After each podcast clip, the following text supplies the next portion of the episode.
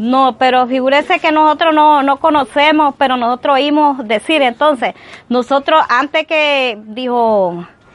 vengan y desbaraten el cerro, nosotros le estamos haciendo un llamado al comandante y a la compañera Rosario Murillo.